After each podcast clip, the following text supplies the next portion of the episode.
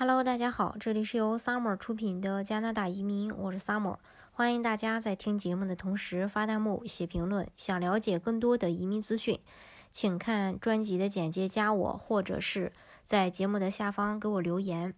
嗯，加拿大因为疫情的原因啊，减缓了这个移民的程序以后，今年呃又在加速。加加拿大今年快速通道呃已经进行了三轮的邀请，发出了。嗯，五千三百七十四个移民的邀请，比去年同期多发出了两千个。联邦移民部快速通道，呃，一月二十日的时候进进行了今年的第三次抽签，抽出了三百七十四名符合省提名移民项目的候选人，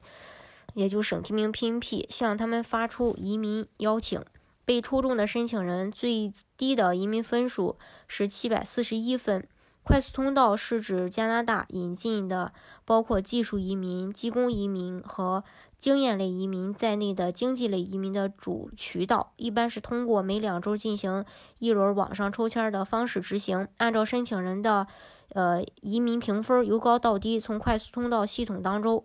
嗯，去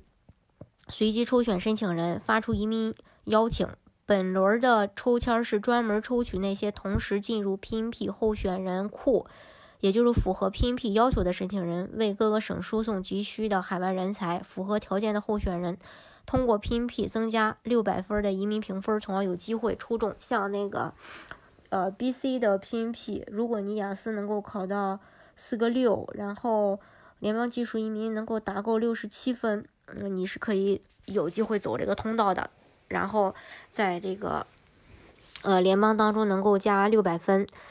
本轮的抽签继续采用中断链接规则，即参与抽签的移民申请人不仅要满足最低移民分数要求七百四十一，而且必须是在二零二零年九月五日以前递交移民申请进入快速通道移民申请系统候选人的呃这个呃候选人库当中的申请人，从。本轮抽签的候选人库的情况来看，截止到二零二一年的一月十八日，入库候选总人数是十四万七千三百二十四人，主要集中在两个分数段。申请人的移民分数在三百五十一分到四百分之间的有四万八千一百二十人，移民分数在四百零一到四百五之间的有四万六千一百六十二人。截止到本轮的抽签儿。今年快速通道已经发出了刚才，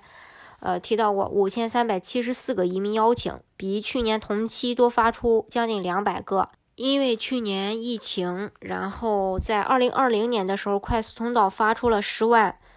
呃八千三百五十个移民邀请。未来两年，加拿大政府将根据二零二零年到二零二二年的移民计划，继续增加各类移民的引进的数量。至于加拿大，在一月七日举行了另一轮的快速通道抽签，第二轮是九呃是一月九号举行。政府共向四千七百五十名加拿大经验候选人发出邀请，拥有四百六十一分的 CRS 则足以获得申请移民的邀请。一月七日的抽签实行了中断链接。嗯，这个规则用于根据创建申请档案的日期和时间，对于有相同 CRS 分数的人进行排名。这个规则将于二零二零年，呃十九月十二日以前递交移民申请的。这也就意味着 CRS 评分四百六十一人，只有在此日期和时间之前递交申请，才会被邀请。一一月五日的时候，加拿大向已获得省。级的提名人选出邀请，而在一月六日的抽签当中，联邦移民部共邀请二百五十名申请者，他们的最低分数是八百一十三分。通过快速通道获得 PNP 的人，其总分将会自动获得六百分。这也就是为什么与其他几轮邀请相比，PNP 的分数相对要求会较高的原因。移民部回复电邮查询时表示，有关今年处理的移民申请是否。这个该机构目前没办法给出一个肯定的答复，但是发言人也表示，呃，IRCC 对其2021到2023年移民水平计划的移民增长做出了评论，并表示将更多的着重于已经在加拿大的申请人。因为认识到移民的重要性，经济层的移民占了这次计划的大多数的大约百分之六十。也就是说，呃，去年的时候新发布的三年内接收一百二十三万三呃二十一百二十三点三万人的人数当中。经济类移民会占百分之六十，但同时又意识到疫情带来的一些限制。移民部表示，加拿大人的健康和安全将永远也是首要任务。我们将遵循公共卫生官员的指导，以安全负责的方式执行我们的水平计划。因为疫情影响，旅行仍然受到限制。我们也在利用这个独特的机会，吸引已经。在境内的移民，比如说国际学生、移民工人和难民，他们已经在此努力工作，做了很多的事情。他们的地位可能是暂时的，但他们的贡献是持久的。